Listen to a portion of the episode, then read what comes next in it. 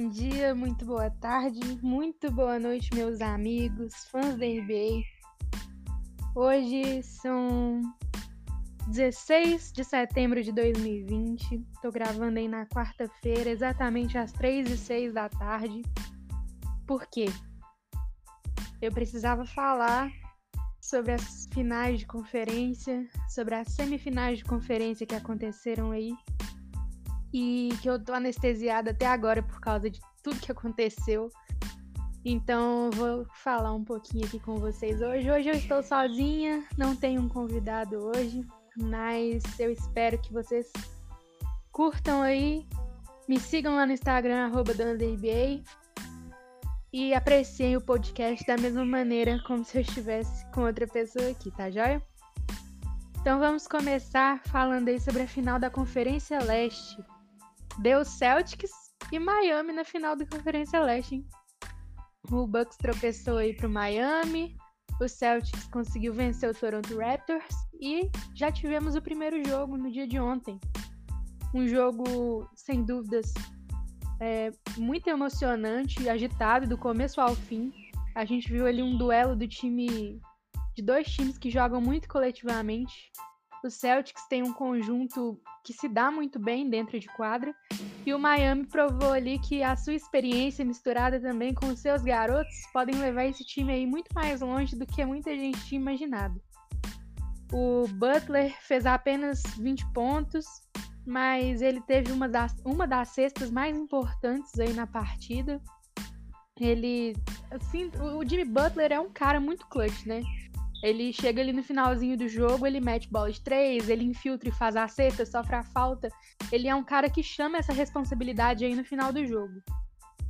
É... O Jay Crowder também tem se mostrado uma ajuda gigantesca pro Miami. Ele mete aí bola de três, ele ajuda muito no ataque do Miami. E o Tyler Hero ele tá sendo uma surpresa, vamos dizer assim. Na temporada regular eu não acompanhei muito dele, mas ele, vamos colocar entre aspas, floresceu aí na bolha. O, o Hero tá se mostrando um, um, um calouro de outro, de outro mundo, vamos colocar assim. Ele ajuda muito na defesa, ajuda muito no ataque, mete bola de três também. Ele acha que vai ser uma espécie de pupilo do Dragic, se já não for, né? Acho que os dois ali vão encontrar uma sintonia. E o outro que foi muito bem foi o Dragic, que fez 29 pontos, maior pontuador aí da equipe do Miami Heat. É um veterano aí que tá dando um caldo ainda no, no, no pessoal. E, e, esse Miami Heat perigoso, esse Miami Heat, é, esse conjunto do Miami Heat muito certinho, vai longe ainda.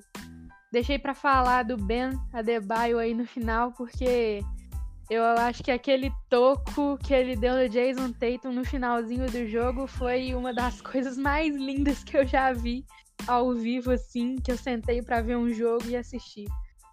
Quando Jason Tatum foi para aquela cravada, aí eu pensei, cara, vai empatar o jogo de novo, vamos ter mais uma prorrogação, mais um overtime. E aí, nisso eu já tava doida para poder. Assim, não que eu não goste do time do Miami nem do time do Celtics, pelo contrário, eu gosto muito. O jogo tava muito interessante. Mas o jogo do dia, para mim, o jogo que eu estava realmente interessado em ver era Denver Nuggets e Los Angeles Clippers. Então eu já pensei, nossa, cara, vai ter outra prorrogação que não sei o que tem, nervosa.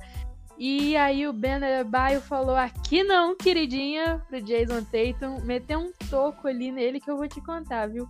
Acho que o Jason Tatum nem dormiu de noite pensando é, naquela bola. O Ben fez um trabalho ali maravilhoso defensivamente. Tirou a bola praticamente de dentro da cesta, né? Quando o Jason Tatum ainda estava no movimento da enterrada. Foi perfeito aquele movimento do Ben Adebayo, bloqueando ali a enterrada do Jason Tatum, que jogou muito bem o jogo inteiro, para falar a verdade. O Tatum, ele deu esse mole aí na final porque tinha o Marcos Smart livre, que ele poderia ter passado, o Marcos Smart poderia ter chutado ele de três, mas é, o Jason Tatum é novo ainda, né? Falta um pouco aí de experiência, falta bagagem pro Tatum nesse sentido, então não dá pra gente ficar criticando muito esses moleques que estão aí nos playoffs por causa disso. É bom para eles, inclusive, crescerem, ter, é, abrirem a mentalidade para isso. Mas o Tatum, ele jogou 43 minutos, fez 30 pontos, 14 rebotes e 5 assistências. Fora três roubos e dois bloqueios que ele deu, dois tocos. Então, assim, é, o Tatum, eu acho que o pessoal não pode colocar isso na conta dele, até porque no último lance do jogo, ali faltando milésimos de segundos, ele tentou uma bola de três que quase caiu. Por muito pouco ela não caiu. Então, assim, o Tatum fez a parte dele. Poderia ter feito caprichado um pouquinho melhor ali? Poderia. Mas o mérito é todo do Ben Adebayo, que bloqueou. E o time do Celtics, eu acho que ele poderia ter se mantido na frente também em outros momentos do jogo, poderia ter cadenciado melhor uma pequena vantagem ali que eles tinham. Mas na NBA a gente, a gente nunca tem certeza do que vai acontecer, né? É, acho que o Campbell Walker também poderia ter contribuído um pouquinho mais para o time. Mas, como eu acabei de falar, não dá pra gente prever, mesmo se o Kemba às vezes tivesse contribuído mais, às vezes outro jogador ali do lado do Miami ia aparecer e ia desequilibrar novamente. Mas foi um, um jogaço, assim, a gente. Quem assistiu e, e, presenciou esse jogo ali pode ter certeza que vai ser uma, uma série. Não vou cravar nada, porque depois dos meus últimos palpites, eu acho que eu tenho que ficar caladinho e só assistir mesmo. Mas eu não, não duvido aí de ter uma série de no mínimo, no mínimo seis jogos. O Boston já provou que é um time que aguenta uma série longa, uma série difícil, como foi contra o Toronto Raptors. E o Miami vem descansado, o Miami vem tranquilo, experiente. Então a gente vai ver aí uma série que vai dar o que falar com certeza. Agora, é, eu vou falar da série entre Denver Nuggets e Los Angeles Clippers. Que, cara, eu tô, tô em choque até agora. Eu não sei o que dizer de Jamal Murray e Nikola Jokic, porque que dupla, cara. Sinceramente, fazia muito tempo que eu não vi uma dupla se ajeitando tão bem como e dois caras tão diferentes, uma dupla de principalmente de pivô e armador que se ajeitam tão bem como o Murray e o Jokic. É, o Jokic ontem ele não pontuou muito, muito alto, assim. Ele teve 16 pontos. Mas em compensação, o cara fez um triplo-duplo com 22 rebotes e 3 assistências. 13 assistências para um pivô. Isso é muita coisa. E o Murray, ele fez 40 pontos, 4 rebotes, 5 assistências, um roubo. E eles simplesmente eles destruíram aí o, as esperanças totais do, do Los Angeles Clippers de um título. O Los Angeles Clippers, que era favorito, era favorito não só na série, mas também um dos times mais cotados para vencer a NBA esse ano, essa temporada, acabou vacilando. O Paul George e o Kawhi Leonard, ontem, eles combinaram para 24 pontos, os dois juntos. O Paul George fez 10 pontos e o Kawhi fez 14. Isso é inadmissível para uma equipe que quer ser campeã. Você ter duas superestrelas e as duas combinarem para 14 pontos. E os dois jogadores do outro time lá, o Murray e o, e o Jokic, os dois fizerem 56, é totalmente desequilibrado. É, eu, confio, eu gosto muito do, do Paul George, o pessoal fala que eu corneto muito ele, mas eu corneto o Paul George mesmo porque eu gosto dele. Eu sei que ele é capaz de fazer muita coisa. E eu conheço o Paul George, eu sei que ele é um jogador irregular. No mesmo jogo, no mesmo jogo não, na mesma série aí que o Paul George faz 30, 40 pontos, ele faz no próximo jogo 10, 12, entendeu? Eu, eu acho o Paul George pouco confiável nesse quesito. É, ou ele faz uma pontuação alta e mostra que ele é o Paul George, que ele tá ali para desequilibrar tudo, ou ele faz o Pandemic P, né, o pessoal fala Playoff P, né, que é o modo playoff do Paul George, ele tá no modo pandemia agora, porque ele fez alguns jogos aí muito bons também, de 35, 32 pontos na bolha, mas a maioria dos jogos dele foi muito abaixo. E principalmente esse aí ontem contra o Denver Nuggets, que ele poderia aí mostrar ser um fator que traria a vitória para o Clippers, ele não trouxe. Foi assim, decepcionante. Mas mais decepcionante ainda foi o Kawhi. Kawhi, que vinha fazendo uma série boa, vinha fazendo a parte dele, fez 14 pontos ontem. Ele tijolou muito, ele não conseguiu jogar. É, não sei porquê, não sei o que aconteceu com o Kawhi. Eu sei que ele ficou extremamente desapontado com a atuação dele e com a atuação do Clippers em geral, que não conseguiu passar. Mas eu acho que Kawhi e Paul George foram, assim, decepcionantes na noite de ontem. E decepcionante também foi a atuação do técnico do Clippers, que foi o Doc Rivers, que fez escolhas totalmente erradas ali nas modificações, estratégia de jogo também. É, sabe quem que eu achei o melhor em, em quadrão ontem pelo Clippers? O Patrick Beverly. E eu nem gosto do Beverly, mas ele pelo menos estava tentando, ele estava dando um, um sangue ali, tentando fazer o que dava, porque Paul George e Kawhi não estavam auxiliando. Ainda teve a lesão do Shemet no começo do jogo, então assim, é, o, o Clippers foi muito prejudicado pelo próprio acho que pelo próprio ego, talvez. É, pelo próprio time, pelos próprios jogadores. Eu acho que isso aí desequilibrou e, e o emocional do time começou a ficar muito desesperado ali pela segunda metade do, do jogo. E o Denver Nuggets, que não tem nada a ver com isso e tava numa noite inspiradíssima do Murray e do Jokic, foi lá e abriu vantagem mesmo, meteu bola de três, invadiu, mostrou que a gente estava muito errado de subestimar o Nuggets. Eu falo a gente porque eu sub subestimei muito o Denver Nuggets. Eu falei num podcast com, com o João da página Você Sabia Basquete, eu disse a seguinte frase: O Denver Nuggets não vai passar do Los Angeles Clippers. Eu aposto ir num 4 a 1, no máximo um 4 a 2.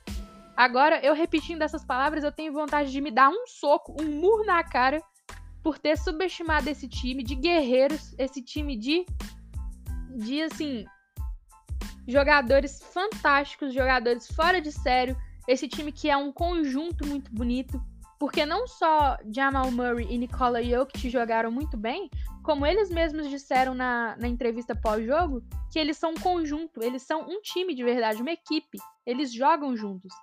Jeremy Grant atuou muito bem, Paul Millsap ajuda ali com a sua experiência, com a sua bagagem. Paul Millsap já é bem, bem rodado aí, um veterano na NBA e tá ajudando aí na mentalidade. Eu tenho certeza que ele tá sendo fundamental para a mentalidade desses jovens garotos do Denver Nuggets, que é um time realmente muito novo. É, o Gary Harris também voltou aí a, a jogar e tá muito bem. Monte Morris, então assim, não só o Murray e o Jokic merecem o crédito, como todo o time do Denver Nuggets, assim como o coach, né? O Malone aí, ele, ele conseguiu neutralizar os principais jogadores do Clippers, conseguiu montar uma estratégia muito boa, conseguiu preparar a mentalidade dos jogadores dele para isso. E como o Jokic disse, a pressão estava toda em cima do Clippers, eles eram os favoritos, eles tinham as estrelas e eles perderam. porque o Jokic falou que eles estão ali para se divertir. O Nuggets está ali para jogar basquete se divertindo. Eles, eu gosto muito desse tipo de estilo de jogo do, do Denver por causa disso. Eles querem ganhar, mas eles eles fazem aquilo que eles eles ganham fazendo aquilo que eles gostam. Eles ganham se divertindo. Para mim isso é fundamental. É, falando aí um pouquinho agora da história desse jogo, do que, que esse jogo proporcionou para a história da NBA, o Denver Nuggets é o primeiro time da história, nos 74 anos de NBA, a virar nos mesmos playoffs uma série onde estavam perdendo por 3 a 1 E, assim, viradas contra o Utah Jazz, fantástica, aquela virada de 3 a 1 onde tivemos atuações muito boas aí do Murray, e essa contra o Clippers, eu fico sem palavras porque foi muito bonito de ver eles jogarem. Foi muito bonito de ver a persistência do Nuggets de não se entregarem, não se afobarem com com relação ali a um placar elástico à frente. Eles estiveram atrás do placar por 16, 20 pontos aí em vários jogos e não mudaram seu estilo, continuaram cadenciando ali o jogo com calma, jogando pacientemente. E não só porque o Jokic não corre muito, porque o Jokic falou, né, que ele é paciente com a bola porque ele não corre rápido, mas o time inteiro do Nuggets, ele tem, eles têm uma paciência muito grande com a bola. É, isso é uma qualidade muito grande nos times de hoje, que vão chegando aí no último quarto e vão chutando a bola de qualquer jeito, jogando para cima e seja o que Deus quiser. Mas o Nuggets não. Eles sabem o que eles estão fazendo. Então isso é um mérito muito grande aí do time, do técnico. Estão fazendo esses caras jogar muito bonito. E agora eles vão encarar ninguém mais, ninguém menos do que o Lakers na final do Oeste. Depois de, se eu não me engano, 11 anos, o Denver voltou às finais do Oeste. E eu também não vou palpitar, porque vocês já sabem que os meus palpites são muito, muito, muito ruins. Tirando aquele que eu ganhei aí do, do Gangue do Bron, arroba Gangue do Bron Instagram, que fez aí comigo um podcast, onde eu falei que o Boston ia ganhar do Toronto. Ainda bem que ganhou, porque eu não ia colocar foto do Toronto de perfil de jeito nenhum. Mas esse foi o único palpite que eu acertei até agora. O resto foi tudo bola fora.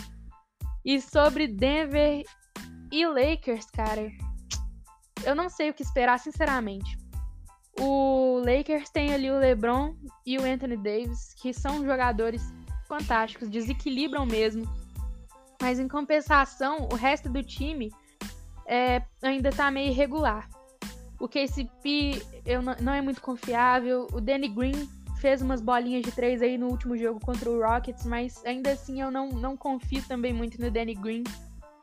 O Rondo voltou da lesão, tá aí fazendo bons jogos. Talvez ele possa ser um fator que dê uma pesada aí pro lado do Lakers mesmo.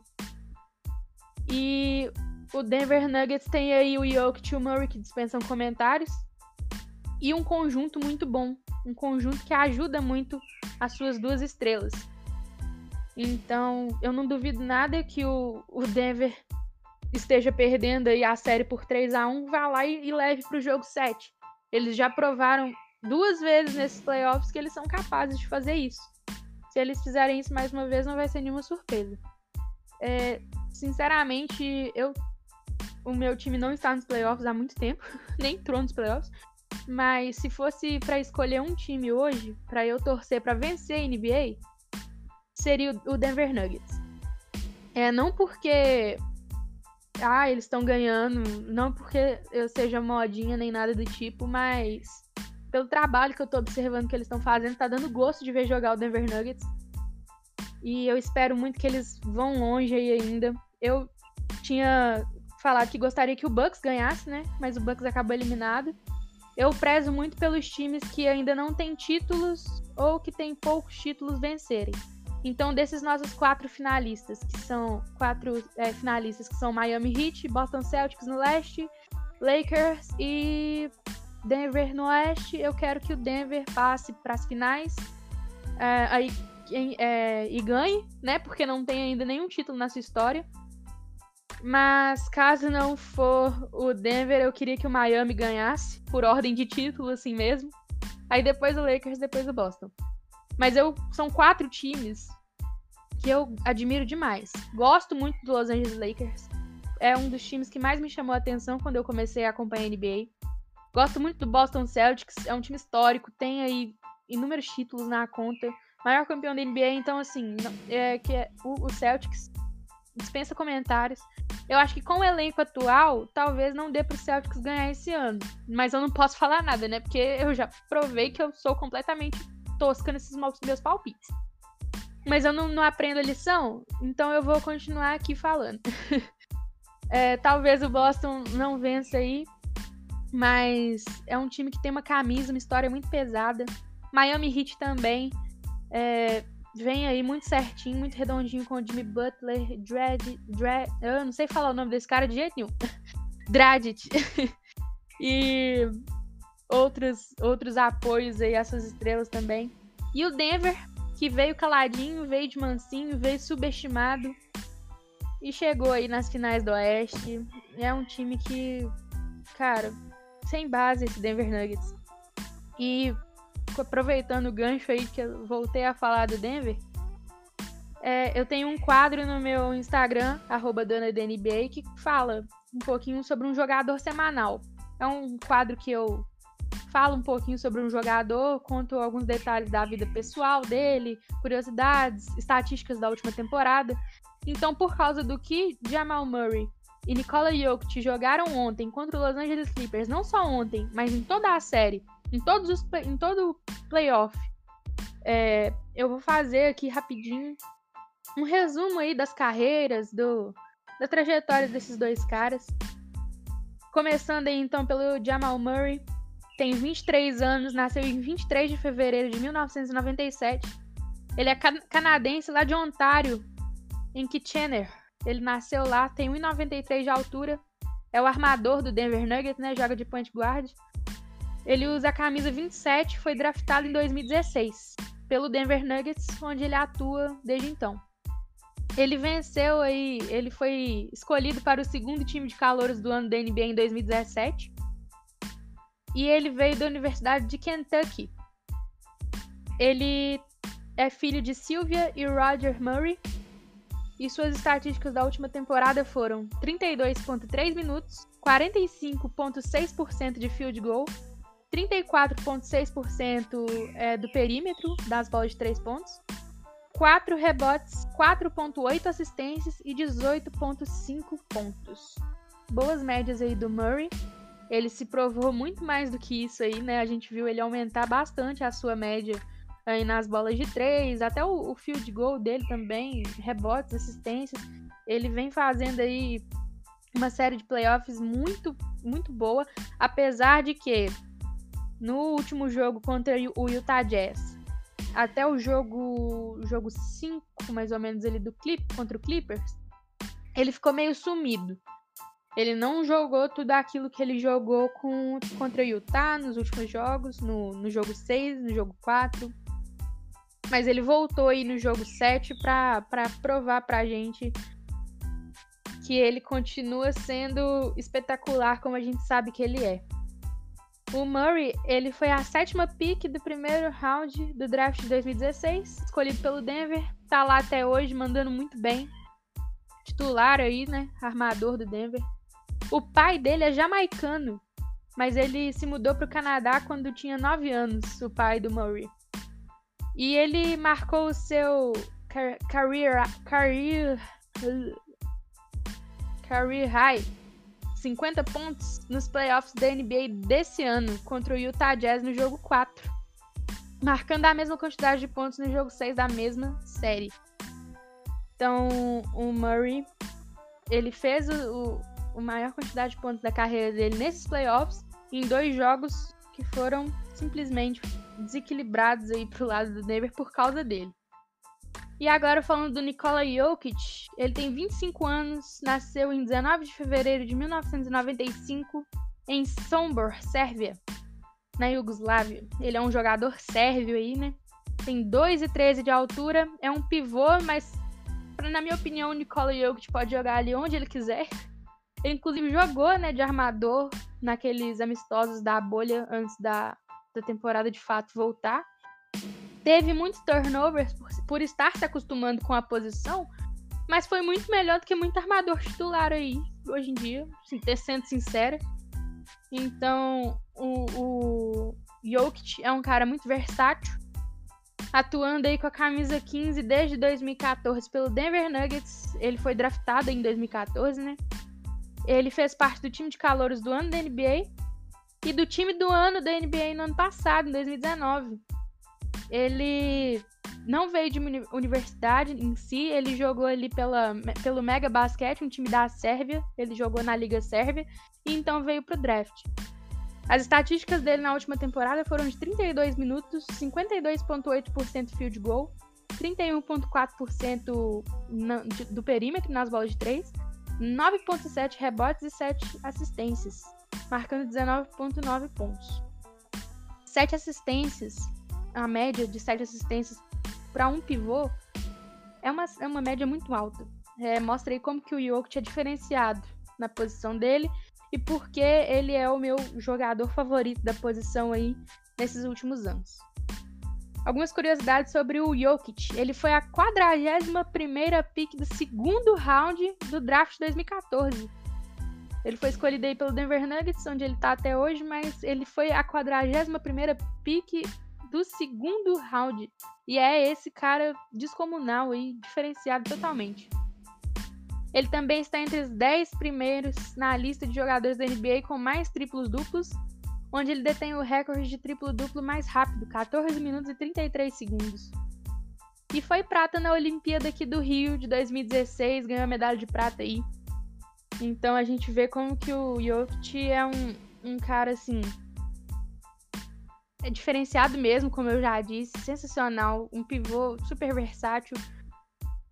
É, dá até vontade da gente fazer uma coleção de camisas, né? Se a gente tivesse uma camisa para cada jogador que a gente admira, haja dinheiro aí pra poder comprar, porque eu ia querer todos os modelos com todos os, os, os possíveis assim no meu guarda-roupa. então é isso, gente. Eu fiz aí uma pequena análise é, não sei realmente o que esperar do de, de Denver e Lakers. Eu sei que vai ser uma série simplesmente fantástica, assim como todas as séries que o Denver fez. Denver não vai cair sem lutar, com certeza. É, vai mostrar a que veio, vai mostrar que não deveria ter sido subestimado, como já mostrou.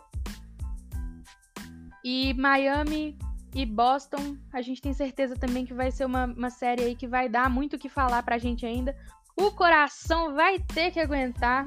Já comprei umas 15 remédios aí de, de caixa de remédio de pressão para poder aguentar esses jogos. e a única certeza que a gente tem é que a NBA é imprevisível. A NBA é a melhor liga de basquete do mundo, tá sempre tá sempre aí trazendo surpresas pra gente e a gente é muito grato por poder vivenciar essa época, por poder estar assistindo a NBA, estar presenciando esses grandes craques do nosso basquete aí atuando nessa melhor liga de basquete do mundo.